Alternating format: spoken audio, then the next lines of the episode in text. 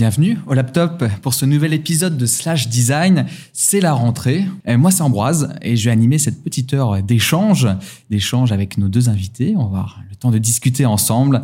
Avant de vous les présenter, je me tourne à ma gauche. Bonjour Rachel. Bonjour Ambroise.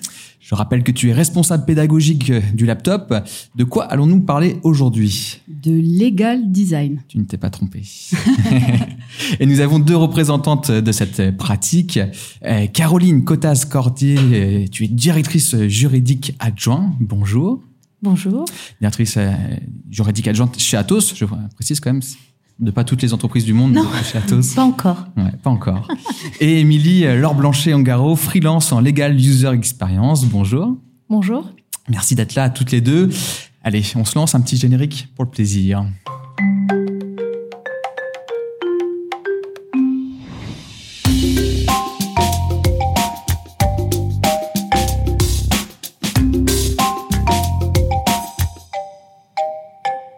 Pas besoin d'être dans les affaires pour signer des contrats. C'est une constante du monde numérique à coup de conditions générales d'utilisation ou de vente, mais aussi du monde physique, compromis d'immobilier, contrat de mariage, contrat d'extension, de garantie.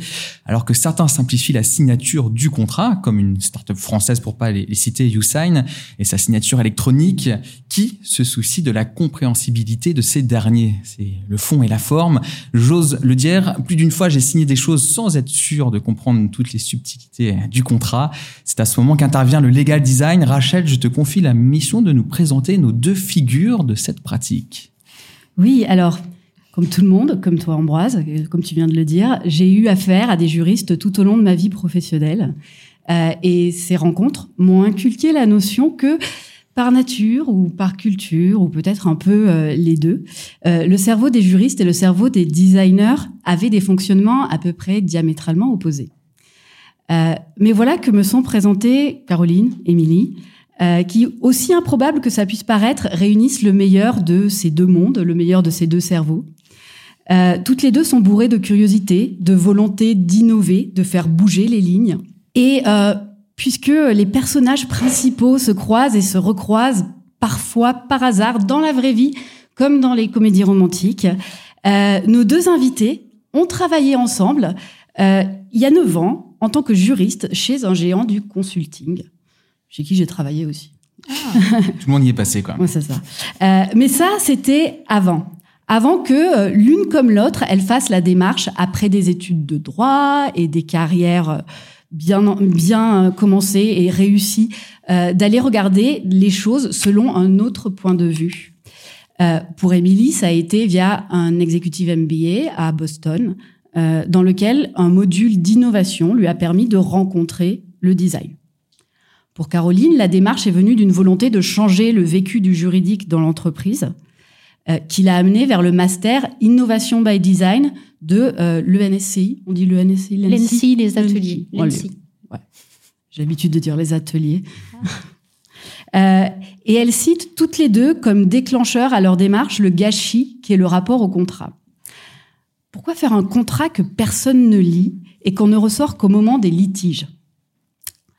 Euh, Elles avaient l'intuition que la solution ne passait pas par forcer les gens à lire leur contrat, euh, mais par se mettre à leur place et collaborer avec eux. Aujourd'hui, Caroline est à la tête d'un programme de legal design chez un géant de la technologie. Euh, et quant à Émilie, elle continue à bousculer le légal en freelance et, et partage sa mission et sa méthode sur son site legal-ux.fr. Et ce sont toutes les deux des pionnières. Merci Rachel. J'ai pas envie que tu t'arrêtes. Continue, tu es un bon chemin. Peux-tu nous présenter la pratique du legal design? Là, le but c'est de se faire un petit apéritif avant que qu'on développe ce sujet, évidemment en long, en large. Mais est-ce que tu peux nous faire une petite introduction? Tout à fait. Euh, en France, la fiction juridique la plus partagée est certainement que nul n'est censé ignorer la loi. Euh, et c'est pourtant ce qu'a fait le design depuis longtemps. Euh, considérer la loi comme un impondérable avec lequel il faut composer avant de passer au vrai design. Nul n'est censé ignorer la loi, mais la loi, elle, elle joue au chat et à la souris avec ce qu'on sait d'elle. Euh, J'en veux pour preuve le succès de toutes les séries juridiques, donc Annie McBeal, Suits, ou ma série préférée, The Good Fight. Euh, le message à chaque fois est plus ou moins le droit, c'est un truc obscur, euh, et, euh, il faut énormément de talent, de génie, de bluff pour s'en dépêtrer et en prendre le dessus. D'ailleurs, après tout, les études de droit sont réputées parmi les plus longues et les plus difficiles des études. La loi et le design me semblaient si séparés, tellement distantes, que la première fois que j'ai entendu le terme legal design, c'est-à-dire quand une étudiante m'a partagé son souhait de rédiger un mémoire sur le sujet, euh, et que j'ai dû deviner ce dont il s'agissait, je n'ai pu envisager que deux extrêmes. L'un était soit le legal design, ça voulait dire la communication de la loi, faire la notice IKEA du code civil, en quelque sorte. Soit le legal design, ça désignait une forme extrême de démocratie participative où les citoyens s'assemblent dans un grand design sprint pour faire un nouveau code civil ou un nouveau code pénal ou un code du travail. En réalité, et je l'ai appris depuis, le legal design, c'est aussi et surtout tout ce qu'il y a entre ces deux extrêmes. Et notamment la recherche UX autour de la chose légale. Quel est le vécu des personnes lambda, nous, face à la loi? Et également toute l'activité juridique qui a lieu au quotidien dans les entreprises, dans les organisations, tout ce légal qui se fait jusqu'à présent sans nous. Euh, le legal design a entre autres comme programme de nous rendre tous acteurs de nos contrats plutôt que d'en être que signataires et parfois victimes. Et ben voilà, un beau résumé. Vous êtes satisfaite de, de cette introduction? C'est parfait. C'est parfait. Bon, nickel. Allez, on attaque avec vous désormais. On va vous donner la parole. C'est quand même ça l'objectif. Et j'ai encore un second plaisir de jingle à lancer.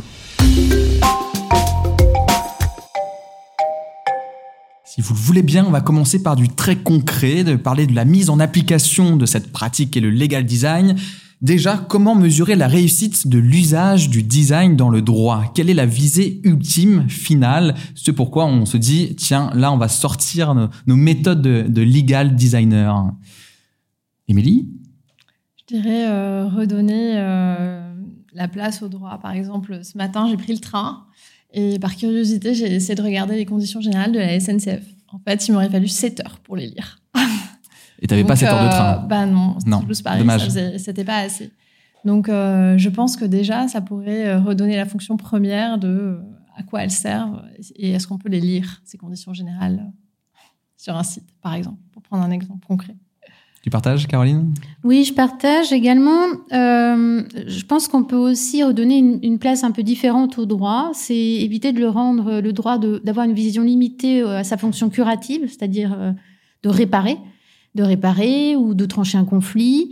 Ça, je pense que euh, par le design, on peut avoir un nouveau mode, euh, une nouvelle temporalité du droit et qui peut être proactif, préventif. C'est comme un peu la, médecine. Hein. Je vais faire, euh, on préfère la médecine préventive que la médecine curative. Eh bien, en fait, avec l'approche de design, on pourrait et on peut, on essaye en tout cas d'avoir une approche plutôt proactive et préventive. Mais je donnerai des exemples peut-être un peu plus précis Ouais, on va avoir l'occasion. Et justement, parlons de, de ce qui marche. Euh, avez-vous un souvenir d'une mise en application du legal design où les résultats ont été probants? Où vous vous êtes dit, tiens, voilà, ça, on a été au bout du processus, on a obtenu ce qu'on voulait et on a, on a les objectifs en, face de nous. Euh. euh, oui, alors oui, même si les résultats sont toujours imparfaits, on veut encore aller plus loin. Je vais te donner un exemple concret. Nous, enfin, chez Atos, pour pas le nommer, mais peu importe, on on, a travaillé sur la transformation, en fait, sur comment on peut corriger les externalités négatives de la production d'un juriste. C'est-à-dire, euh, un juriste, il produit euh, beaucoup de mots. Euh, il sait pas vraiment, il sait synthétiser, mais en fait, euh, il a une difficulté de par sa formation à aller peut-être directement au point et à la solution. Il a besoin de passer par une étape de démonstration, éventuellement, pour arriver jusqu'à la conclusion. Et donc, du coup, ça donne des livrables qui peuvent être parfois, et je suis désolée hein, pour les juristes, je veux pas les critiquer, hein, mais euh, je veux, euh, voilà, des livrables peut-être un peu lourds euh, et qui ne sont pas accessibles facilement, en fait, euh, des non non juristes. Et en fait, nous, ce qu'on a essayé de faire, en tout cas, via un outil, euh, c'est de simplifier en fait l'analyse contractuelle et par un, dans cet outil-là, en fait, ça a donné une espèce de traduction, en fait, euh, du de la production du juriste par une visualisation. C'est-à-dire, en fait, on, on va pas changer de juriste. Euh, pas pour le moment, c'est un autre sujet. Euh, mais en fait, par une approche de design, en fait, on a travaillé sur un outil qui a fait que le juriste travaille toujours sur son contrat, fait une analyse de risque, fait une analyse de déviation par rapport à une politique contractuelle, mais son livrable n'est plus euh, 10 pages de PowerPoint en police 4, mais euh, une traduction visuelle, holistique, euh, un, vraiment un, un graphe en araignée avec différents points où on voit l'évolution et les écarts par rapport à une politique contractuelle. C'est tout bête, euh, c'est tout bête, c'est compliqué, mais euh, voilà. Ouais, tout bête, mais ça doit être quand même quelque chose à mettre en œuvre et ça doit être beaucoup de temps Oui. euh, passé euh, là-dessus. Euh, et toi, Émilie, est-ce que tu as une, une success story à nous raconter, en tout cas une mise en pratique qui t'a qui t'a marqué? Euh, euh, du coup, j'ai travaillé et j'ai découvert le, le legal design et ces pratiques-là que j'ai expérimenté chez Airbus UpNext. Et dans ce cadre-là, on a essayé de, de mettre en œuvre une façon de contractualiser qui était plus légère, un peu euh, plus simple, simplifiée et autonomiser les équipes. En fait, l'idée, c'était de leur donner les pouvoirs de pouvoir négocier eux-mêmes, de comprendre ce qu'ils allaient signer et de pouvoir suivre après leur contrat. Et donc, pour ça, il fallait faciliter la compréhension, donner de la visibilité. C'est-à-dire d'impliquer les juristes. Euh, généralement, on a l'impression d'avoir un mur, on ne sait pas quand est-ce qu'on va avoir une réponse, on n'a jamais de visibilité. On peut avoir ce sentiment-là. Et donc, c'était de travailler ces points-là avec euh, ben, donner de la visibilité sur le travail qui va être euh, donné en retour, euh, les délais, accompagner les décisions avec des aides, des guides, des groupes d'échange aussi sur les sujets clés des contrats pour pouvoir démystifier et autonomiser les gens. Est-ce qu'il y a des publics qui sont plus sensibles, pour qui le legal design a un intérêt encore plus fort? Je ne vais pas vous faire faire des généralités, mais peut-être que, de par votre expérience, vous avez l'impression que c'est d'autant plus utile dans, certains cas. Caroline? Ouais, alors euh, je vais pas en avoir une expérience directe, c'est juste par rapport à mes connaissances du sujet. Euh, on peut toucher en fait plusieurs euh, avec le legal design. En fait, on peut tou- toucher différents aspects. On peut toucher. Alors moi, ma pratique, c'est c'est-à-dire c'est même pas du B 2 B, enfin business to business. hein, donc dans le monde professionnel, c'est aussi du ce qu'on pourrait appeler le B 2 E, le business to employee. C'est-à-dire qu'en fait, nous, le, nous, le service juridique, on, on sert, euh, on, est un service dans l'entreprise, en fait. On sert les intérêts de l'entreprise. Donc, ça peut être un premier niveau, mais en fait, ce qui est, et, qui est quand même, somme toute, euh, bon, qui est intéressant pour l'entreprise, mais qui va pas toucher le commun des mortels. Euh, et, et je pense qu'il y a un, sujet, un, un vrai sujet, c'est, euh, souvent on le met à part, c'est l'accès à la justice. C'est euh, où, où parfois on fait des grosses séparations. C'est le design de, des politiques publiques, par exemple. Pour moi, ça peut toucher aussi à la, à- à- au, au legal design. Et euh, on peut aussi toucher au, care, euh, care design. On peut faire des liens aussi, puisque l'accessibilité, faire en sorte qu'on ait un droit éthique, etc. Et donc, du coup, ici, on touche des populations euh, beaucoup plus larges, des populations peut-être en vulnérabilité, en situation de vulnérabilité, et pour lesquelles on se doit euh, d'avoir un droit et euh, des lois accessibles et, des, et des- aussi des services de justice accessibles. Ouais, Émilie, tu dirais euh, la même chose Oui, la même chose, en fait, où- dans des matières où on peut responsabiliser encore plus les gens et euh, les rendre plus autonomes. Est-ce qu'on peut parler même aussi d'inclusion, justement? C'est un terme qu'on entend beaucoup pour le numérique, l'inclusion numérique, parce que tout le monde, en fait, ne sait pas utiliser un navigateur, tout le monde n'a pas accès à Internet, au débit, et on parle d'inclusion, là, c'est un peu pareil, c'est l'inclusion juridique. Ouais, tout à fait. C'est Mm. un bon terme, je vais noter. je vais le réutiliser. Euh, euh, oui, tout à fait. C'est euh, c'est vraiment aider à, à la compréhension, l'accessibilité. C'est exactement euh, ce que tu disais avant, Rachel, sur nul n'est censé ignorer la loi. Hein. Euh, euh, c'est on en- on n'en est Encore pas là. faut-il la comprendre. Voilà, et la connaître et savoir qu'elle existe. Au final, on a l'impression que celui qui est avantagé, celui qui est à l'origine du contrat, est rarement celui à qui ça s'adresse. J'ai raison en disant cela ou pas? Complètement. On parle souvent de, jury, de contrats rédigés par des juristes pour des juristes.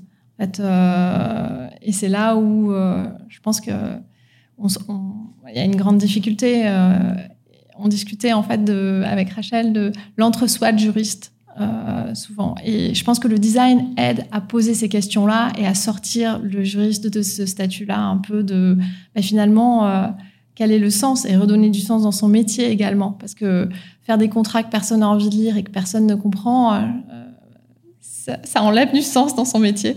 Et, le fait de reprendre dès le départ l'essence des choses, de se reposer les bonnes questions, d'aller voir et de rester au contact et de pas travailler en silo, je pense que ça aide pour mmh. ouvrir et pour donner des clés de compréhension. Pour les personnes qui travaillent dans le juridique, euh, qui nous écoutent là ce soir, euh, comment il peut reconnaître une situation où la compétence du design dans les sujets donc légaux, juridiques, euh, vont être nécessaires, Caroline? Est-ce qu'il y a des indicateurs où on se dit, tiens, là, va peut-être falloir bah, regarder cela de plus près? Bah, Les indicateurs, ils sont un peu, je dirais euh, si vous rencontrez de manière régulière, moi je pense qu'il y a la répétition, c'est de rencontrer de manière euh, régulière une situation où vous avez des difficultés, vous rencontrez systématiquement le même, la même difficulté, le même challenge, le même problème. C'est ce qu'on pourrait dire, il y a un pattern.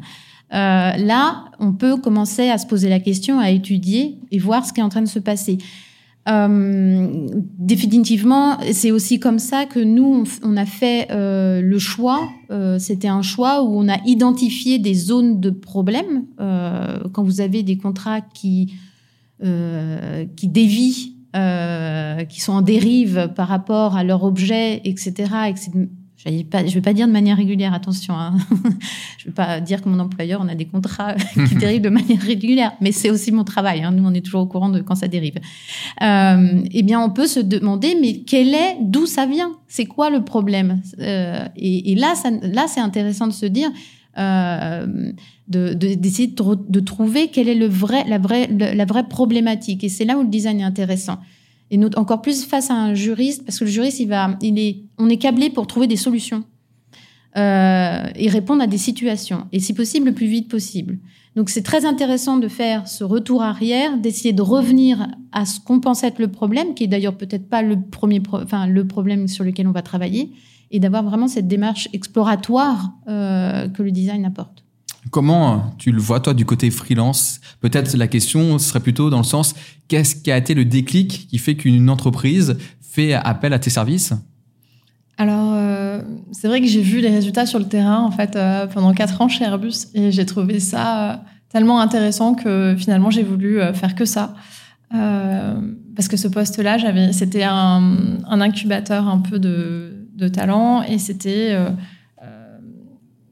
L'objectif principal, c'est de, tester des nouvelles technologies euh, et de voir si ça fonctionnait. Et donc, on testait aussi la façon d'opérer euh, au niveau des fonctions support, euh, de voir, voilà, tester des nouvelles choses.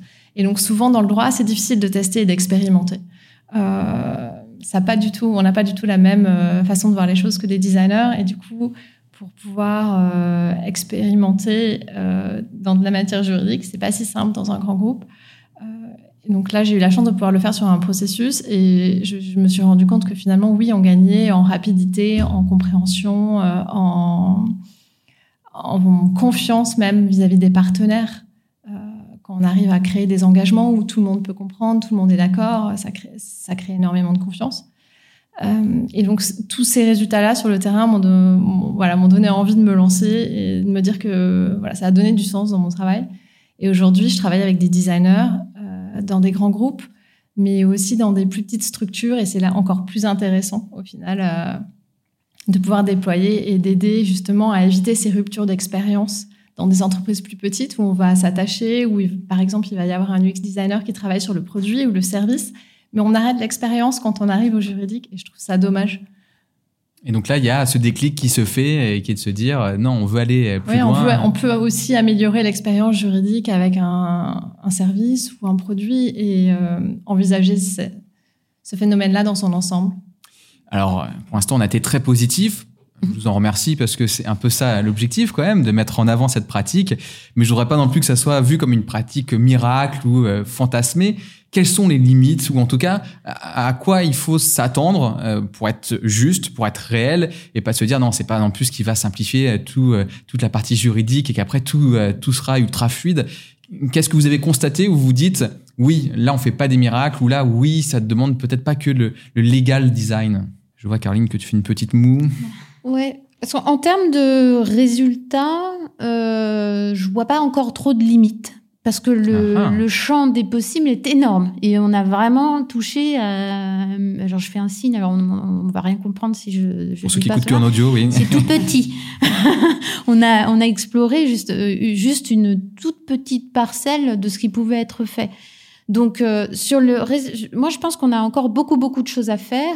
Par contre, les difficultés, il y en a. Hein, euh, c'est euh, un euh, bah, d'intéresser les designers hein, euh, et de les attirer sur ces sur ces secteurs. Et c'est vrai que c'est pas du tout évident hein, parce que moi je, je, je recrute régulièrement et euh, c'est difficile de faire ce lien là. Euh, parce qu'encore une fois, euh, il y a peut-être, c'est peut-être pas, c'est peut-être peut-être le, c'est un buzzword ou peut-être qu'ils se rendent pas compte de- exactement ce qu'on peut faire euh, dans cette dans cette On y reviendra sur les designers et justement tout euh, cet écosystème au- autour du, du legal Ouais. designer. Et Émilie, euh, toi aussi, tu, tu as ressenti euh, ce- cela. en tout cas, tu as dû calmer les ardeurs de tes clients en disant oui, bah si vous faites appel à moi pour ça, peut-être que j'ai pas révolutionné non plus de A, à Z vo- votre approche juridique, mais voilà ce que je peux faire concrètement. Bah, après, on co-construit ensemble. Donc, euh, on regarde, après, on part vraiment bah, des besoins, refaire des parcours, identifier ensemble les points de friction. Et en fait, ils se rendent compte, en fait, eux-mêmes des problèmes. Et quand on co-construit ensemble, ça évite, euh, enfin, c'est pas non plus une baguette magique. Euh, je pense que ça peut, on peut pas résoudre tous les problèmes. ça dépend vraiment. Euh, par contre, j'ai, remarqué qu'il y avait de temps en temps des difficultés de gestion de changement euh, dans des entreprises, des cultures d'entreprise. Euh, finalement, euh, moi, ça m'est déjà arrivé d'avoir un contrat qui était bah, plus compréhensible, pas avec un mur de texte, et, de le partager, et en égo, de me dire, mais finalement, tu nous donnes quand le vrai contrat? Parce que ça, c'est le, le résumé, on aimerait bien, mais ça va pas faire sérieux si on donne ce contrat-là. Donc oui, il y a quand même de la gestion de changement. Caroline, tu voulais rebondir Ouais, je- oui, oui, pardon. Euh, c'est que euh, il y a une autre difficulté. Il n'y a pas que chez les designers. euh, et euh, pour te rejoindre un petit peu, Émilie, c'est que euh, il y a aussi la compréhension de ce qu'est le design chez les juristes. Et euh, c'est compliqué. C'est compliqué parce que le design, il est communément perçu comme un design de chaise, hein, euh, euh, ou, plutôt le côté ornemental. Euh, quand on passe déjà à l'aspect euh, visualisation, c'est déjà un peu premier pas, hein, mais, mais c'est c'est tout- c'est une toute petite euh, facette euh, du, du sujet, et c'est vrai que c'est la première approche qu'on peut avoir. Mais c'est c'est assez difficile, et c'est vrai que même après plusieurs années, j'ai quand même toujours moi, des demandes de personnes qui viennent, de, viennent nous voir euh, dans notre petite cellule là, de, de legal design pour mettre en forme des documents. Hmm. Euh, Ça m'arrive euh, aussi, en fait. On me dit, tu voudrais pas mettre ça en format legal design? C'est pas ça, en fait. C'est comme un point PDF, mais euh, c'est C'est c'est ça. une nouvelle euh, nomenclature. point LD. Oui, Rachel, vas-y. Et les juristes, une fois qu'ils y ont goûté au legal design, est-ce que euh, est-ce qu'ils gardent cette, cette appréhension ou est-ce que euh, euh, ils sont convaincus? Alors, euh, la majorité, sont convaincus. Il y en a qui appliquent certaines petites. S'ils ont participé euh, à la méthode et ils ont suivi, il y en a qui s'appliquent un petit peu la méthode ensuite pour d'autres sujets, mais de leur propre, euh, euh, dans le cadre de leur travail. Ça, c'est intéressant. Ça amène une réflexion. Euh, et, euh, et en fait, il y a quelque chose que le retour moi très positif que j'ai eu, c'est qu'ils disent c'est la première fois qu'on nous qu'on nous met à, à, à être en contact avec à- avec d'autres quelque part euh, professions que- et, et d'autres métiers. C'est-à-dire, ça participe à aussi casser les silos. Et, et ça, ça c'est vraiment un, un plus. On va développer Ouais. ça, mais sortez vos calepins. Alors, certains l'ont déjà fait, mais d'autres, euh, vous allez voir, vous allez noircir parce que on va passer à une nouvelle partie que euh, qui mérite un jingle. Ouais. L'approche méthodologique. On n'y échappe pas. Comment mener un projet de legal design en se servant d'un chemin à peu près tracé, en tout cas qui nous rassure, avec des étapes euh, bien identifiées. Euh, Peut-être pouvons-nous commencer par les figures qui existent dans ce domaine, qui ont fait ce travail-là, justement, de, de méthode. Euh, quand je vous dis une figure, Émilie, par exemple, tu, tu penses à quelqu'un? Euh, Margaret Hagan, du legal design euh, de Stanford, du lab de Stanford, en fait, qui a, qui a commencé, qui a théorisé un petit peu le legal design. C'était en 2013. Et après, C'est une deux exploratrice. autres figures- oui, exactement. Et deux autres figures, je citerai Stéphania Passera et Elena pareil, qui, dans le domaine des contrats, ont fait euh, ouais, des recherches et euh, un travail extraordinaire, je trouve. Je vais te demander, Émilie, de bien te rapprocher du micro euh, pour les prochaines euh, questions. Est-ce que tu as d'autres noms? Est-ce que tu veux développer sur, euh, sur ces noms, Oui, alors euh, Hagan, elle est en effet elle a une approche intéressante. Enfin, une approche intéressante. euh, c'est en effet elle qui a développé le concept, hein, conceptualisé, on va dire euh, le legal design. Il y a quelques références un peu au préalable, notamment en Allemagne, en Finlande. Euh, voilà.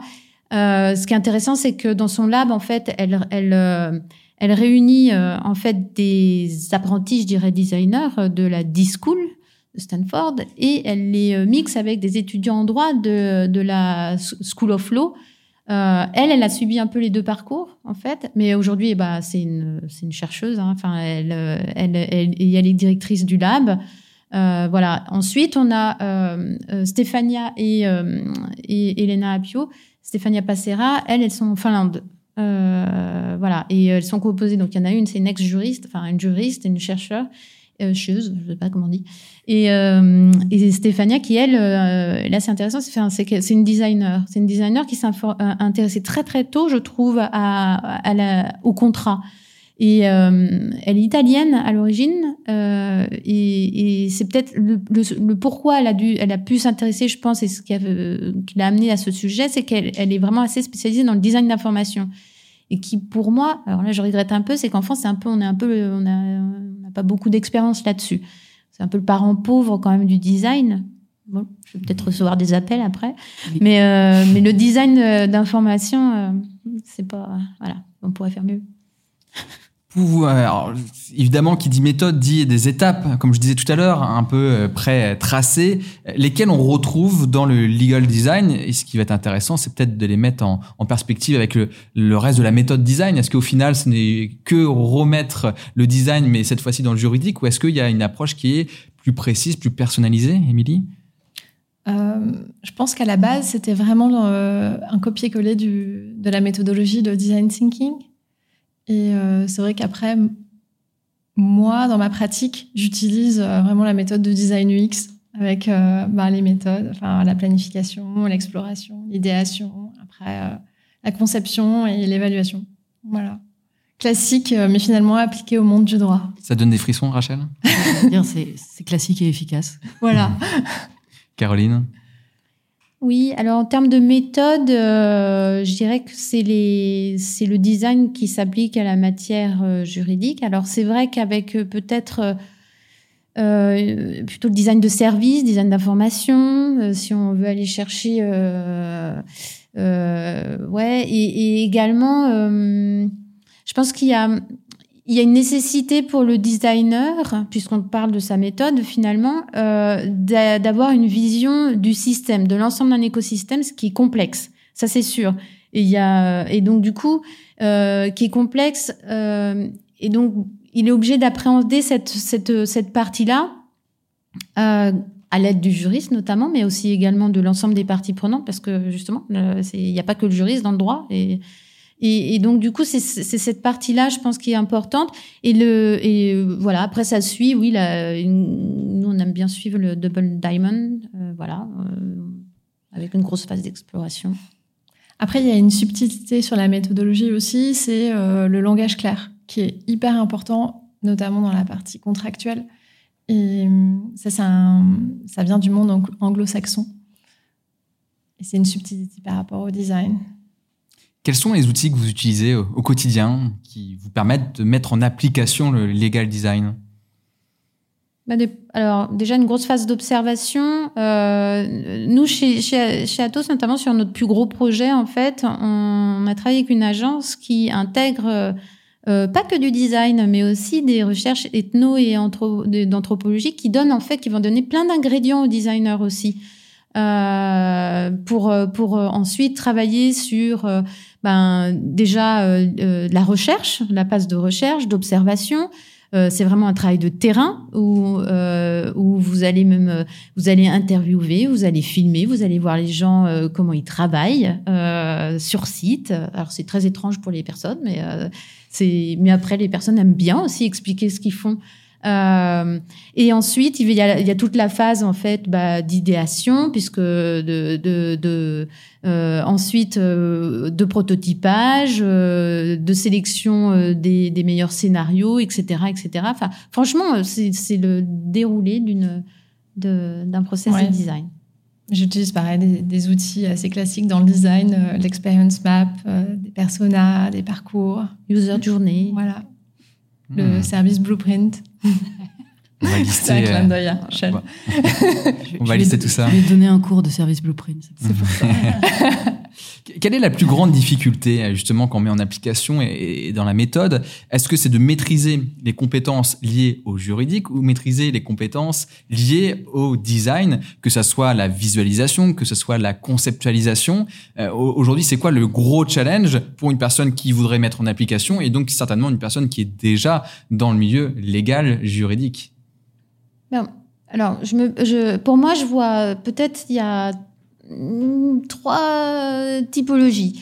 Euh, vous pouvez avoir un juriste, euh, expert juriste, qui euh, va se former à des méthodes design. Dans ces cas-là, bah, il sera peut-être plus à l'aise en effet sur la partie juridique et ben il va apprendre. et là, on est peut-être plus sur la méthode design thinking.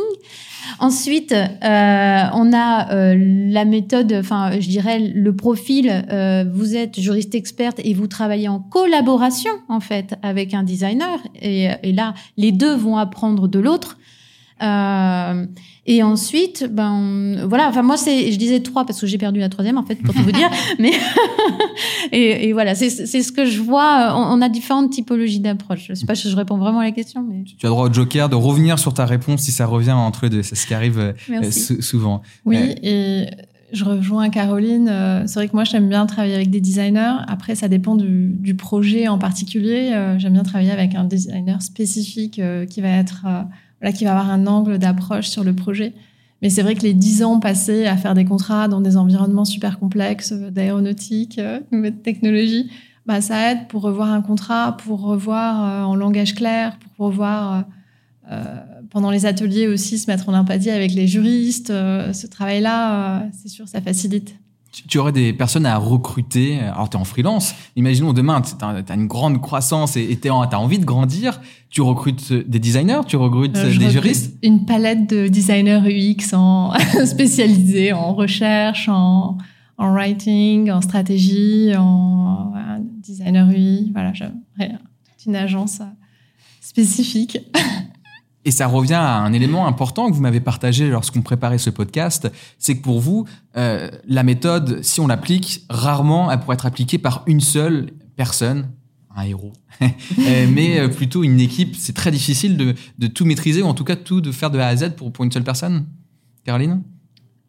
Oui, oui, parce que ça nécessite euh, bah, beaucoup, beaucoup de compétences, euh, même si euh, de certaines expériences de, retour de designer que j'ai eu à travailler avec, avec nous, c'était même c'était difficile en fait que enfin le juriste enfin moi dans ce, dans cette configuration là je suis pas que juriste. Je suis aussi la chef de projet quelque part et je sais travailler avec du design. Je triche euh, parce que j'ai appris. Euh, et, du, et, du, coup, le, le, designer, lui, par contre, c'est hyper important. J'ai l'impression que il soit très en contact avec ses utilisateurs. Enfin, avec euh, et ça, c'est des choses qu'on a. Bah, pour, pour le coup, si on cherche à des petits échecs quelque part, c'est qu'à un moment, on n'a pas suffisamment ouvert le designer avec d'autres, avec les parties prenantes et les utilisateurs.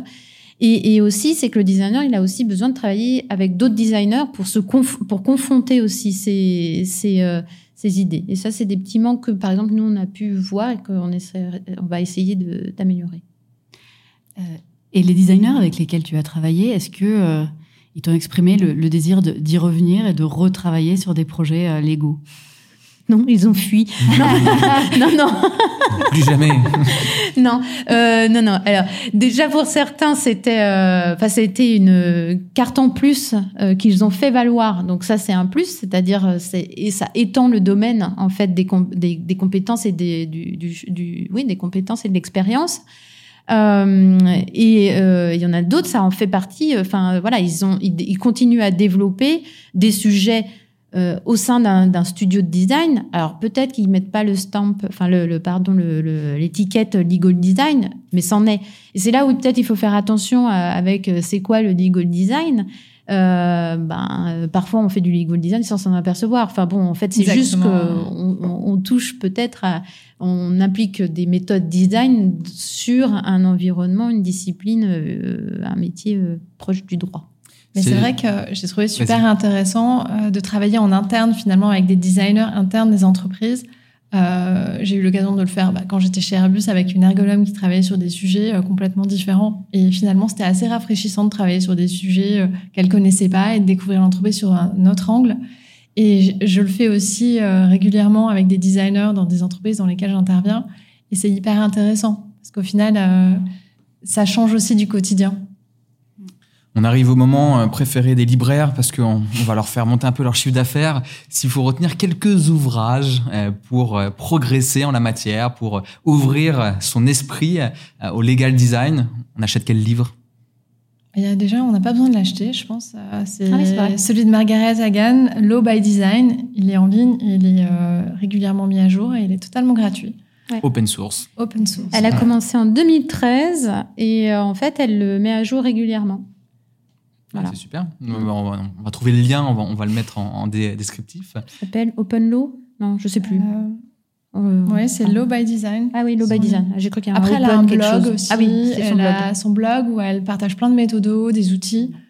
Tout est accessible, tout est gratuit. Donc, on ne peut pas dépenser d'argent quand on a envie de dépenser de l'argent chez euh, Après, si vous voulez vraiment dépenser de l'argent, euh, il y en a un qui s'appelle The Legal Design Book. Jusqu'à présent, il n'y avait pas trop de livres. Et cette année, en fait, il y a eu de publications.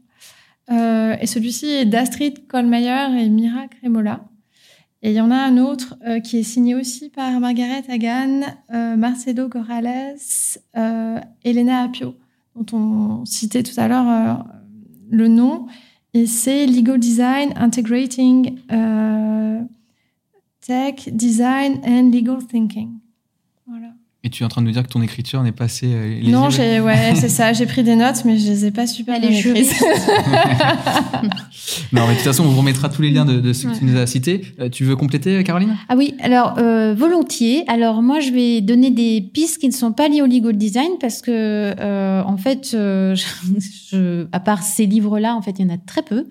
Euh, et donc du coup, moi, je vais peut-être juste dire avec les, les, les livres avec lesquels j'ai commencé et euh, ce qui m'a intéressé, c'est euh, c'est Make Storming, euh, le guide du corporate hacking. En fait, euh, il y a aussi cette approche-là en fait dans le dans le design et finalement euh, c'est se dire comment euh, je vais aller hacker euh, quelque part aussi, parce que c'est pas tout le monde va se dire tiens tiens je vais, je vais transformer toute ma direction juridique. C'est pas vrai, ça va pas se passer comme ça.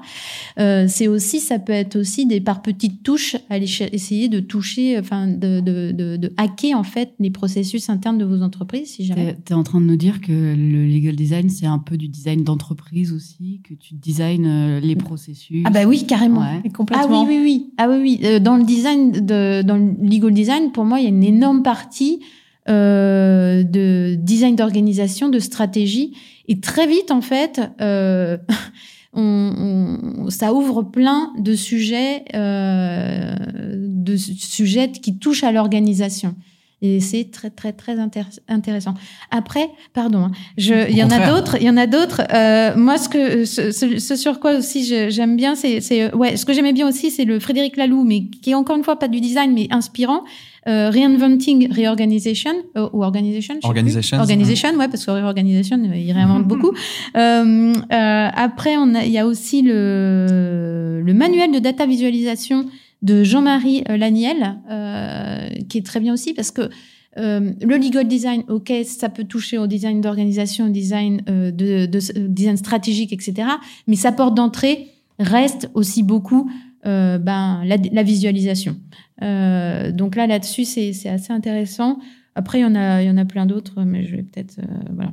Et aussi un autre, une autre source gratuite pour les anglophones, pardon, c'est le UK Design Council qui est, mmh. mais euh, enfin euh, euh, là aussi on voit la, la, la, grosse grosse, je dirais, écart entre de maturité, je dirais, entre peut-être les pays, un pays comme la France et les UK, où là c'est totalement intégré. Et il y a des exemples de, de, de changements de, politique publique euh, juste sur l'accès à la commande publique, euh, où je pourrais aussi donner des liens, etc. Comment, euh, en fait, les PME, le, les, services d'État UK ont changé, en fait, et ont permis une augmentation de, de, de, des PME à la, à la commande publique. Ça aussi, c'est des sujets qui sont hyper intéressants. Voilà. Carrément. Eh bien voilà, on a de quoi lire pendant quelques semaines, quelques mois, je pense. Il nous faut un, nouveau confinement comme ça, on, va se mettre euh, au niveau. Euh, on attaque la troisième et dernière partie. J'ai senti cette envie là depuis tout à l'heure de parler pas uniquement du legal designer, mais euh, d'ouvrir un peu, de décentrer, d'avoir une image peut-être panoramique de la chose. Donc on va parler un peu des parties prenantes qui entourent le quotidien du, legal design. Euh, nous pouvons euh, déjà commencer par les autres designers, la même famille, hein, on va dire ça, les cousins, les cousines. Quel accueil vous réserve-t-il euh, sur vos projets? Caroline Les autres designers, mais en fait, bah, ils sont dans mon équipe. Euh, les, enfin, euh, oui, ils sont, euh, ils, tra ils, travaillent en équipe. Alors après, nous, on embauche des designers pour travailler dans ce système-là. On a d'autres designers, par exemple chez Atos. C'est vrai qu'on les implique pas beaucoup. C'est de eux dont je parlais. Et voilà. Oui. Alors eux, ils sont plutôt sur des designs d'interface, très axés aussi sur des livrables clients. et donc du coup, il y a aussi une, et ça c'est peut-être aussi un problème d'organisation d'entreprise, c'est que euh, les ressources, il y a certaines ressources qui sont là pour euh, livrer quelque chose à un client final et qui, euh, qui pourraient très bien servir à, des, à, à, innover en interne. Et finalement, bah, on ne peut pas servir de cette même ressource-là. On est obligé, de nous, d'aller chercher une ressource juste pour nos besoins parce qu'il ne peut, pas, voilà, il peut pas travailler avec nous. Et toi, Émilie, est-ce que tu as travaillé avec d'autres designers en tant que freelance à, à, à te pluguer sur une équipe où il y a déjà des designers? Oui, Complètement. Et euh, je trouve que c'est intéressant parce que la matière juridique peut faire peur. Euh, et donc le brief design prend tout son, toute son importance. Euh, et c'est vraiment un travail en binôme euh, de bah, retravailler par exemple sur un contrat, euh, l'architecture ensemble, faire les ateliers ensemble. Euh, et vraiment de A à Z sur la méthodologie, travailler en binôme. En fait, il n'arrive pas en dernier pour prototyper. Euh, parce que sinon on passe à côté. Vraiment, on fait, euh, on déroule la méthode ensemble. Et c'est vraiment intéressant de voir ce travail de transformation et de d'échange, finalement, de vision de est-ce que ça, si je fais ça comme ça, je change pas le sens? Non, pas. Finalement, il y a toujours ce travail qui est, euh, des fois, on est en zone euh, un peu, enfin voilà, on est sur la ligne et euh, ça peut changer le sens. Et on teste? À ce moment-là. Exactement même tout l'aspect euh, psychologie ou euh, sciences cognitives. J'ai lu une étude récemment euh, qui est sortie du MIT et du département euh, de sciences cognitives justement sur tout ce qui était contrat. Ils ont fait des analyses et des recherches sur la sur la façon dont sont rédigés les contrats et sur finalement est-ce que c'est la complicité juridique qui peut poser problème et qui fait un peu écran, ou si c'est la façon dont on rédige un contrat avec des capitales, des murs de texte, euh, euh, de la voix passive. Enfin, c'est hyper intéressant. Ouais, c'est intéressant. Et donc, ça, ça, mêle des designers, mais aussi euh, cet aspect-là qui est, euh, je pense, plus ouvert encore. Hmm. On sent qu'il y a ce besoin d'équipe, comme on le disait tout à l'heure. Mais est-ce qu'il y a des règles d'or que vous vous donnez pour que la démarche soit bien accueillie? Vous arrivez avec un bagage un peu nouveau, un, statut euh, nouveau, euh, certainement. Et comment on fait pour qu'en interne, il n'y ait pas de crispation Ou est-ce que vous avez trouvé des moyens pour que ça soit plus doux? Je pense qu'il faut passer par l'exemple, euh, donner des exemples de ce qui a déjà été fait. Euh, ça, c'est moi, en tout cas, c'est ce que j'ai fait. Ce qu'on a, ce qu'on a fait aussi, c'est euh, avoir des designers aussi qui parlent à des directeurs juridiques et pas que. Euh, par exemple, moi, je me sentais pas euh, la plus légitime nécessairement. Euh, en plus, j'avais un agenda. Donc, du coup, c'est assez intéressant d'avoir les designers qui expliquent aussi ce qu'ils font. ce qui est très difficile, en fait, c'est pour pour embarquer en fait euh, les directions juridiques par exemple, oui. c'est de c'est de dire que vous signez quelque chose où vous ne savez pas où vous allez. Hmm. Euh, vous, ouais. vous, allez toucher un sujet, vous allez toucher une problématique, Mais euh, c'est pas comme si vous alliez commander un site internet, parce qu'à la fin, on sait qu'on a un site internet. Là, euh, le livrable, ben, on ne sait pas encore exactement à quoi il va ressembler. Et comment tu fais, toi, Émilie. Parce que c'est au centre C'est de, de ta marge. ça, en fait. euh, c'est même les ateliers utilisateurs. Mais on est obligé de faire des ateliers utilisateurs. Mais je les connais, moi, mes, mes clients. euh, Je les connais, mes clients internes. Je travaille avec eux tous les jours. Et en fait, c'est ça, souvent, euh, cette phase atelier, recherche, exploration, elle est hyper importante. Et le juriste en poste, il se- souvent, il se rend pas trop compte. Et c'est vrai qu'en arrivant en, ex- en, en, euh, moi j'étais dans ce poste-là de juriste et, et, aussi je me suis fait challenger avec le designer en interne et avec les équipes et c'était super. Et c'est vrai que quand on arrive après un peu de l'extérieur comme je le fais aujourd'hui, je trouve que c'est hyper intéressant parce que le juriste il est dans son poste, il est dans ses problématiques, il a ses priorités et euh, de changer un peu les choses, ben finalement il faut se poser et ça prend du temps et euh, et c'est un investissement aussi parce que c'est généralement un travail qui fait en plus euh, ben, du suivi des dossiers, de la gestion des risques euh, et de tout le reste. Quelle crainte avez-vous Alors pas vous d'ailleurs, mais quelle crainte vous, devez faire face euh, quand vous arrivez en disant on va faire du legal design? Par exemple, moi, il y en a une que j'ai entendue un peu, c'est celle de vous allez faire de la vulgarisation, vous allez enlever des éléments euh, peut-être subtils, peut-être secondaires, mais euh, nécessaires au contrat. Est-ce que ça, par exemple, c'est une crainte que, que vous voyez? Oui, alors ça, ça se fait en co-création. C'est pour ça que c'est hyper intéressant de faire euh, des séances, à travailler ensemble, euh, de montrer ce qu'est le langage clair, le faire ensemble, relier ensemble, tester et regarder euh, si voilà, on, on a tout bien couvert et tout, pas modifier la portée. Hmm. C'est toute la subtilité du travail en binôme ensemble. Est-ce que toi, Sur les processus, c'est pareil. euh, Je pense que c'est est-ce que ça fonctionne pas? Moi, chez chez Airbus, j'ai réajusté euh, plein de fois en fait, parce que il y avait des choses qui fonctionnaient pas ou pas. Et c'est vrai que le parfait, c'est très difficile. Et toi, Caroline, est-ce que tu as, compris certains arguments de levée de bouclier que tu as vu euh, se brandir devant toi? Alors, euh, sur les contrats, non, parce pour la simple et bonne raison que nous, on s'est retrouvés euh, ben, dans un univers de contraintes, mais que les, designers adorent. Euh, c'est euh, qu'en fait, on ne peut pas toucher au contrat. Donc, euh, parce que c'est les clients qui nous les amènent et on va pas dire, et en effet, on ne peut pas dire aux clients, on va refaire votre contrat. Non, pas dans le cas dans un appel d'offres, etc. Donc, en fait, ce sur quoi on a travaillé, c'est tout ce qui entoure le contrat. C'est-à-dire, qu'est-ce qui, qu'est-ce qui va faire qu'on va, euh, qu'on va, j'allais dire simplifier. Hmm. Ouais, simplifier, euh, Clarifier. clarifier, euh, etc.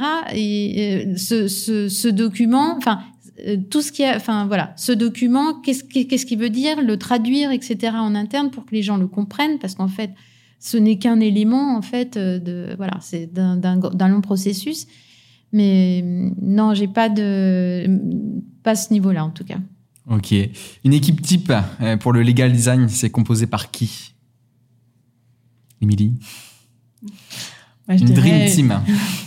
euh, quelqu'un qui a quand même euh, pratiqué le droit pendant un certain moment pour pouvoir prendre du recul et, et, euh, avec un designer en binôme, Hmm, un binôme. un binôme. Tu veux ce même binôme, Caroline, ou toi tu rajoutes du, monde? Ah bah je si ah, ok. Alors si j'ai un bon budget euh, alors No limit. euh, no limit. Alors je mettrais euh, chef de projet déjà parce que bon euh, je crois que ni l'un ni l'autre c'est pas vrai mais tous les designers sont sont pas forcément des bons gestionnaires de projet ni les juristes d'ailleurs c'est vraiment pas nécessairement une de nos qualités. Mieux maintenant mais on n'a jamais appris euh, ensuite, euh, évidemment, designer, j'en mettrais même plusieurs. Euh, je mettrais bien aussi des personnes euh, qui connaissent le business, le côté un peu plus business, et également même euh, ben, l'aspect euh, l'aspect euh, euh, anthropologie slash ethnologie, parce que franchement, je trouve que c'est un super combo avec euh, le design. Pourquoi tu mets un seul juriste et plusieurs designers? Ouais, une bonne. euh, parce que euh, ça suffit. non, mais en plus, c'est- marrant. Plus tout à l'heure, j'entends euh, et je voulais réagir, c'est que nous, quand on a fait nos plus gros ateliers d'idéa- d'idéation, on a fait en sorte justement de mettre un minimum de juristes. Et il y avait un maximum d'utilisateurs. Parce que soit on design pour les juristes, et ça on peut le faire, mais soit on design aussi, et moi en tout cas actuellement c'est ce sur quoi je travaille, pour les utilisateurs de ce qu'on crée. Donc en fait, moi les juristes, je veux bien travailler avec eux, mais pas plus que ça. Au moins, c'est dit. Euh, on va arriver sur la dernière question que j'ai envie de vous poser, euh, qui est un peu une, sorte d'argumentaire que je vais vous demander. Euh, ça veut dire, euh, quels sont les meilleurs arguments que vous avez testés et que vous avez vu les résultats pour faire comprendre l'intérêt de votre approche du legal design, notamment quand on découvre votre métier, quand c'est nouveau, pas forcément qu'il y a un rejet, au contraire il y a une curiosité, mais il va falloir convaincre jusqu'au bout. Quels sont vos meilleurs arguments? Émilie? Moi, ça serait euh, souvent les directions juridiques, elles ont envie d'innover, elles vont se tourner vers un outil en direct, en disant bah, je vais, oui, je vais choisir une legal tech et puis euh, je vais la déployer dans mon département et puis on va gagner du temps. Et puis euh, finalement, ça, ça, ça fonctionne rarement bien. En fait, il y a un manque d'engagement, manque d'adoption. Et je pense que si on, rate la partie ben, recherche, besoin, qu'est-ce qu'on veut, qu'est-ce qu'on veut faire, quels sont les, résultats attendus, euh, ça fonctionne pas bien. Et le legal design, je pense, au-delà de euh, simplifier, enfin, pas simplifier, mais euh, rendre les contrats plus compréhensibles. Et, je pense que sur ces parties-là de la façon dont le rôle du juriste aujourd'hui avec les technologies, si on, rate cette, cette période de recherche, de legal design, on passe un peu à côté. Caroline? Euh, non, mais je rejoins Émilie, hein, c'est que typiquement, euh, vous risquez de répondre aux, mauvais problèmes. Donc, euh, ça arrive souvent. Euh, de mettre des briques technologiques. Et ça, et ça, ça fait des gros budgets. C'est des gros budgets, malheureusement, qui ne vont pas vers le design. Euh, je, je, je sais pas, c'est pas du tout un argumentaire. J'ai presque envie d'être un petit peu euh, pas l'avocat du diable, mais il y en a qui utilisent très bien le legal design. Hein. Euh, je citerai Facebook, par exemple, ou, ou d'autres qui euh, impliquent leurs designers dans la définition de leur policy pour faire en sorte qu'il y ait des consentements qui soient totalement orientés, etc. Donc il y a un moment, ça peut être aussi un argumentaire, euh, c'est de dire vous voulez que tel et tel document soit signé le plus rapidement possible ou accepté le plus rapidement possible. On peut aussi travailler là-dessus. Aïe aïe aïe. Mais euh, mm. c'est ça aussi. Hein. Et ça là-dessus, là on était hyper positive. on a donné toute la, la version euh, angélique, pardon, euh, de de, du legal design, mais je pense qu'en fait, il est le legal design euh, sur tout ce qu'on appelle les dark, patterns, etc. Ben c'est ça aussi. Euh, voilà, je dis pas que c'est un argumentaire, mais il faut voir qu'il y en a d'autres. Il, y a certaines sociétés qui les utilisent très très très bien et ils sont très avancés là-dessus. Et vous avez des garde-fous, vous, pour vous en prémunir, pour être sûr que vous faites pas des dark patterns? Sur nos projets? Ouais. Euh, garde-fou, on, je pense un des garde-fous, c'est de se re-questionner tout le temps et après de se dire exactement c'est quoi notre objectif. Après, euh, si l'objectif est, euh, ça peut être tout bête, hein, ça peut être juste de faire en sorte que votre votre accord de confidentialité soit signé la de manière la plus vite possible, parce qu'on n'a pas envie de passer du temps sur des accords de confidentialité. Mm. bah, vous envoyez un lien sur une page web généralement, vous êtes pratiquement sûr qu'après, les personnes ne vont pas essayer de négocier parce que vous comprenez, c'est inclus dans la page. Hmm. On ne va pas négocier. On vous envoie la même chose en Word, vous êtes sûr que vous avez des retours. Hmm. Voilà. Intéressant. La petite astuce. Merci Caroline, merci Émilie. On va passer aux questions euh, pour euh, les personnes qui sont présentes ici au, laptop. S'il y a des curiosités, si on veut aller euh, un peu plus loin. Bonjour. Déjà, merci, c'était très intéressant. Euh, moi, j'ai une question. Lorsque les entreprises, euh, par exemple, viennent vous voir ou demandent un service de legal design, en général, euh, on a tendance à penser que le legal design, donc, c'est au service des utilisateurs. C'est quoi la demande d'une entreprise? Pourquoi elle vient vous voir? Alors, ça va être, par exemple, pour revoir un contrat qui pose problème, qui est trop long, où il y a beaucoup de difficultés, où les personnes qui l'utilisent, des opérationnels, ça peut être des acheteurs, des vendeurs, euh, trouvent trop compliqué.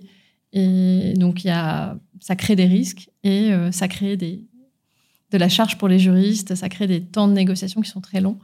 Euh, donc, ça va être revoir le contrat, par exemple, dans son ensemble et tout ce qui est autour aussi d'un processus contractuel, par exemple, avant de lancer et de mettre en place une legal tech, c'est de voir bah, finalement, euh, on va créer un processus contractuel, regarder les besoins, comment ça peut fonctionner, et après choisir un outil qui sera qui sera en ligne avec euh, bah, les besoins, les objectifs, euh, qu'est-ce qu'on a envie de de faire avec. Et ça peut être aussi des politiques de compliance. Mm. et après, ça peut être toutes sortes de contrats, des contrats de prêt, des contrats de distribution, des accords de confidentialité dans n'importe quel domaine. Voilà, c'est vraiment très très large. Euh, des politiques internes.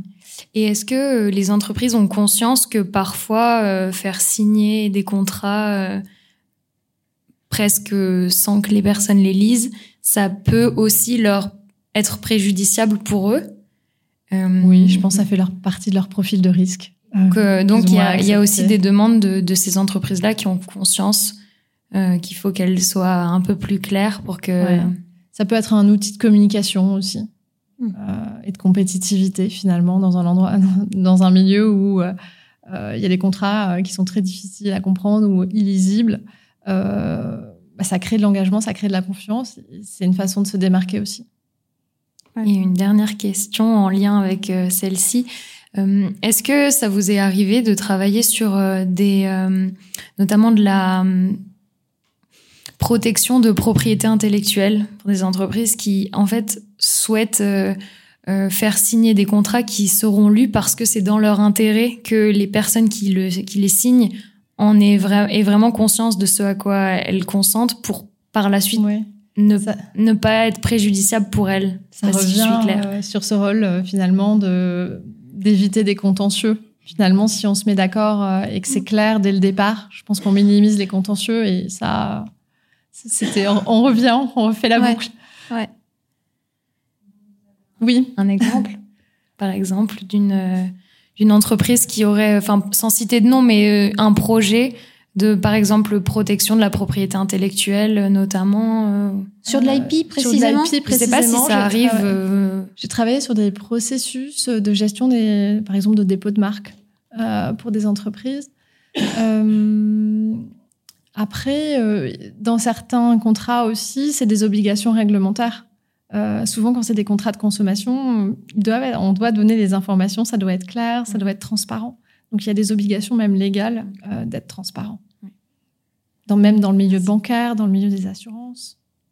On avait des questions en ligne aussi. Euh, Jordan, tu peux peut-être nous partager pendant que peut-être vous avez aussi d'autres questions à prévoir pour, pour vous ici. On, va partager la, la parole. On, on t'écoute, Jordan. Alors il y a Pierre qui nous dit Je suis UX au sein d'une équipe et comme vous le disiez, le service juridique semble inflexible sur leurs livrables. Quels arguments avez-vous pour évangéliser et convaincre un service juridique sur l'importance de nos méthodes de conception dans leur domaine? Bah, C'est de commencer par un petit bout. Euh, Peut-être prendre un petit exemple où il n'y a pas énormément d'enjeux euh, pour la direction juridique, mais euh, mesurer l'impact et, euh, et, puis grandir. Je pense que c'est contagieux. Faut commencer par un, petit projet euh, ce que j'avais fait chez Airbus. Voilà. Commencer par un petit projet et puis au fur et à mesure tester et regarder ce que ça peut faire. Ouais, ça pourrait être aussi, je sais pas, dans le cas de Pierre, ce serait éventuellement de, euh, de prendre le livrable attendu ou euh, qu'il souhaite. Enfin, après, c'est difficile, c'est très high level là, mais on n'a pas. Mais et, et, et peut-être d'essayer de mettre en œuvre justement euh, une approche par le design. Euh, euh, qu'est-ce que lui, enfin, qu'est-ce qu'il ferait Comment il transformerait ce ce livrable, imaginons, il a quand même à reprendre, je suis sûre qu'ils ont un site internet, il doit y avoir des conditions d'utilisation, générale d'utilisation, bah, il les prend et il essaie de les retravailler, ça peut être... Ou des guidelines internes. Ouais, ou une politique interne. Donc euh, travailler undercover euh, sans en parler à personne euh, de sur son propre temps. C'est ça, du hacking.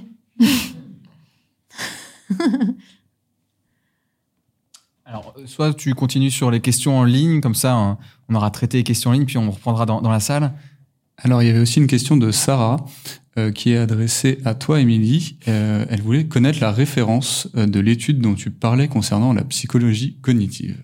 Alors, c'est. Euh, alors, son prénom, j'ai oublié, il s'appelle Martinez. Euh, et c'est sur le. Je pourrais le donner après. Euh, c'est vrai que j'ai oublié le. J'ai pas noté sur. je l'ai pas mal noté sur mon petit carnet de référence. Peut-être Sarah peut te joindre directement sur LinkedIn ou quelque chose comme ça. Oui, exactement, et je lui transférerai. C'est bon pour, pour en ligne? Madame avait une question. Bonsoir. Bonsoir. Euh, en vous écoutant, notamment quand vous parlez des compositions d'une équipe euh, legal design, il y a un, un élément qui m'est venu à l'esprit, c'est la partie UX writing. Et euh, notamment dans tout ce qui est simplification, langage humain. Mm. Donc je voulais savoir, est-ce que c'est moi qui ai une vision justement de simplification qui passe beaucoup par euh, le mot, euh, par la simplification des textes? Comment, enfin, vous pensez que c'est un élément quasiment indispensable d'avoir une personne experte en rédaction? Alors, euh, la réponse est oui. Euh, après, ça dépend sur quel sujet on travaille. Euh, en effet, sur la notion de contrat euh, ou tout ce qui y ressemble, en tout cas, euh, oui. Et après, je sais que tu vas, enfin, t'as des exemples, mais euh, une, une expérience. Euh, mais euh, oui, c'est un très bon point. C'est un, c'est un oubli. Mais c'est vrai que parce que euh, je pense que moi, je, passe, je, pars, je partais plutôt sur du design organisationnel euh, et plutôt de service où là, il y a moins d'écrits. Quoique, dans le plus, le plus gros projet qu'on a, qu'on a euh, parce qu'il est encore en cours, maintenant, ça fait plusieurs années, parce qu'il évolue, euh, il devient très gros. Euh, euh, on a dû, euh, et, et justement, c'est ce sujet-là, on a dû transformer une des premières étapes, on s'est rendu compte dans le, le- la phase de, de delivery en fait du, du projet. On avait, on avait dépassé euh, la phase euh, de, démarrage de conception, prototypage, etc. Mais le designer aussi, c'est hyper important qu'il suive en fait cette phase de, de, de, de delivery, de mise en œuvre en fait. Et euh, en fait, ce qu'on a fait, c'est qu'on a transformé la politique contractuelle en questions auxquelles on pouvait répondre par oui ou par non. C'est un exercice extrêmement difficile. On l'avait peut-être pas anticipé à ce point-là. Ça nous a pris beaucoup de temps. Et, euh, et c'est surtout, on a vraiment simplifié, c'est-à-dire, euh, on s'est dit, il faut plus que la politique contractuelle soit, co- soit compréhensible que du juridique. Donc, il faut la traduire et la traduire en langage clair, euh, plain English, parce que là, pour le coup, on est en anglais, euh, et de manière à ce que ça soit écrit d'une telle façon qu'on puisse répondre que par oui, par non, pour faire une arborescence ensuite décisionnelle. Mais oui, donc, oui, très bon point. Ok. Oui, clair. Si- j'échange avec des UX designers, notamment du laptop, euh, Cassandra, de lui et, et Gladys. Euh, et oui, euh, moi j'adorerais faire un projet avec elle. Est-ce qu'il y a d'autres questions? Oui. Il y a plusieurs fois, vous avez parlé de langage clair. Euh, c'était juste pour savoir un peu plus euh, ce dont il s'agissait. C'était juste parler clairement ou si c'était un peu plus que ça? Je pense que c'est un peu plus que ça, mais C'est un peu plus que ça. Il y a des techniques. euh, il y a des techniques, ça, ça vient euh, du monde anglo-saxon. Euh, il y a des associations aussi pour le langage clair. Euh, je crois que c'est Clarity, Mm.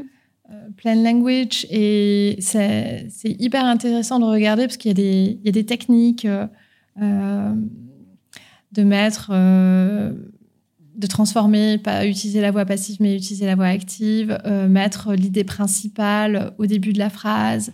Faire des phrases courtes. faire des phrases courtes, éviter même, alors après c'était plus de la présentation, mais les phrases euh, genre les disclaimers en lettres capitales, là, euh, 4-5 lignes, c'est complètement illisible. Et, mais c'est vrai que c'est vrai que ça vient de- de- des anglo-saxons. On appelle ça donc euh, plain, plain English. Langage clair, je crois que c'est une terminologie euh, québécoise parce que les Mhm. Québécois, ça vient d'eux en fait. Euh, et ensuite, on retrouve une association, euh, je pense, de- en Belgique. En France, euh, côté, francophone, ça euh, alors peut-être qu'il y a peut-être quelqu'un qui nous écoute et qui va pouvoir nous donner des ressources, mais il n'y a pas une vraie expertise dessus. euh. Je rebondis là-dessus, mais j'ai l'impression aussi que la langue française ne facilite pas. Quand je vois le monde des startups pour pitcher, c'est tellement plus facile en anglais et beaucoup plus impactant. Mm. Donc, Quand on fait une longue phrase en français, mais on a l'impression qu'on peut pas faire di- différemment. Vous le ressentez aussi dans le legal design? Oui, oui, oui. Et euh, pas que dans le legal design, hein. Euh, dans le legal tout court. et euh, également en ce moment, un truc tout, enfin pas, pas tout bête du tout. Justement, parlant d'inclusivité, moi je, je travaille, une- je travaille aussi sur des, la- les politiques de diversité. Et en fait, quand vous voulez dé- dégenrer des politiques RH, alors en anglais c'est assez facile. Mais alors dès que vous partez de la, en français, ou l'allemand aussi c'est pas mal, c'est extrêmement compliqué. Et euh, ça fait vraiment partie de, de la problématique. Ouais. D'autres Mais questions c'est dans euh, la vraiment, salle oui, ça, éviter le jargon. Ah oui. Limiter le jargon. ouais. Mm. On a une autre question qui arrive. Bonjour. Merci. Euh, C'était pour rebondir sur la question, euh, euh, sur les questions qui étaient posées par rapport à l'UX writing. Euh, Euh, par exemple, on peut avoir dans des projets, enfin dans mon métier, euh, je dois faire face à des équipes juridiques qui parfois, enfin c'est un peu une lutte de pouvoir sur les mots. C'est-à-dire que euh, je vais proposer quelque chose, une écriture qui est plus simple, plus claire, plus concise. Mais parfois, je peux avoir des, des juristes qui vont arriver en disant non, mais c'est comme ça qu'on doit l'écrire parce que c'est comme ça, faut pas le remettre en question. et finalement, il y a une position un petit peu d'autorité qui peut, qui est difficilement euh, challengeable. Euh, et je voulais savoir euh, quel conseil, si vous étiez à ma place, comment vous feriez pour les, les, les, convaincre et un petit peu désamorcer cette lutte de pouvoir et montrer aussi qu'on peut travailler collectivement en respectant en fait l'enjeu juridique, mais tout en respectant aussi l'enjeu utilisateur et son expérience. Faire des tests utilisateurs? Ouais, moi je dirais chercher un allié. Un ou une alliée. C'est possible qu'il y en ait hein, dans un service juridique. Ça va devenir de la politique, là. ben, en fait, mm. euh, ouais. C'est chercher des alliés, c'est vraiment, euh, c'est vraiment hyper fort parce qu'en en fait, il vous faut une, une caution finalement. Mm. Euh, ça se dit, ouais. et je, ne sais pas si c'est possible, mais ouais, aller chercher un allié juriste. Mais souvent, c'est de la gestion de changement. Et je peux enchaîner sur une autre question. Euh, par exemple, comment, euh, quelle, quelle, approche de travail vous, vous recommanderiez pour, euh, pour travailler, par exemple, voilà, sur des CGU, des CGV ou par exemple des cookies? Si demain, par exemple, voilà, on aimerait dans une entreprise de grande distribution ou, ou, ou autre challenger ça, par exemple, comment, quelle approche de travail un petit groupe volontaire de, de personnes euh, qui n'ont pas les mêmes visions, euh, euh, voilà, avec des multidisciplinaires. Avec des casquettes un petit peu particulières, justement Après, avec des. Avec, il faut quand même quelqu'un qui vienne du département juridique, ça aide. Mais après, avec des casquettes différentes pour, pour peut-être avoir cette vision un peu transversale, globale, et redéfinir un peu quels sont les besoins, qu'est-ce qu'on a envie de communiquer, euh, quels sont les risques associés et, repasser toutes les étapes un peu de. Mm. il, faudrait, il faudrait évidemment mettre des utilisateurs de ce site les utilisateurs, oui, tout de suite, évidemment, et, évidemment, oui, une juriste qui euh, qui serait là sur la caution pour être sûr que bah on n'oublie pas. On n'a pas perdu de la portée. La portée, mais mais là, c'est toujours pareil. À qui on s'adresse Les cookies, les CGU, on s'adresse aux utilisateurs. Donc, comment on va lui parler Qu'est-ce qu'il pense aujourd'hui des conditions existantes? Ouais. De toute façon, il les a pas lues, donc. Est-ce qu'on termine encore une question? Allez. C'est pas tout à fait une question, c'est pour juste préciser que en France, il y a quelqu'un qui s'appelle Anne Vervier qui travaille sur le langage clair depuis très longtemps. En fait, euh, bah, sur ces voilà. Puis après, ça, ça recoupe aussi beaucoup euh, ce que font les gens qui travaillent, dont je fais partie sur l'écriture digitale les bonnes pratiques rejoignent quand même pas mal. Mm. Voilà. Et ensuite, je pense depuis tout à l'heure euh, à une citation que j'aime bien d'Einstein qui dit euh, simplifier euh, autant que possible, mais pas plus. Et je trouve qu'en vous écoutant, ça, voilà, ça, c'est un très joli mot de la fin. Merci. merci, merci à vous de nous avoir euh, écoutés, à, vous dans la salle, à vous euh, sur sur le web et à vous en replay parce qu'en effet, ce podcast est disponible sur toutes les plateformes d'écoute. On va le séquencer en plusieurs euh, épisodes. On vous invite à, suivre hein, le laptop aussi sur les réseaux sociaux. Et puis, on se dit à très vite pour un nouveau numéro de Slash Design. Merci encore, Rachel. Merci, Émilie. Merci, Caroline. Merci. Merci, Ambroise.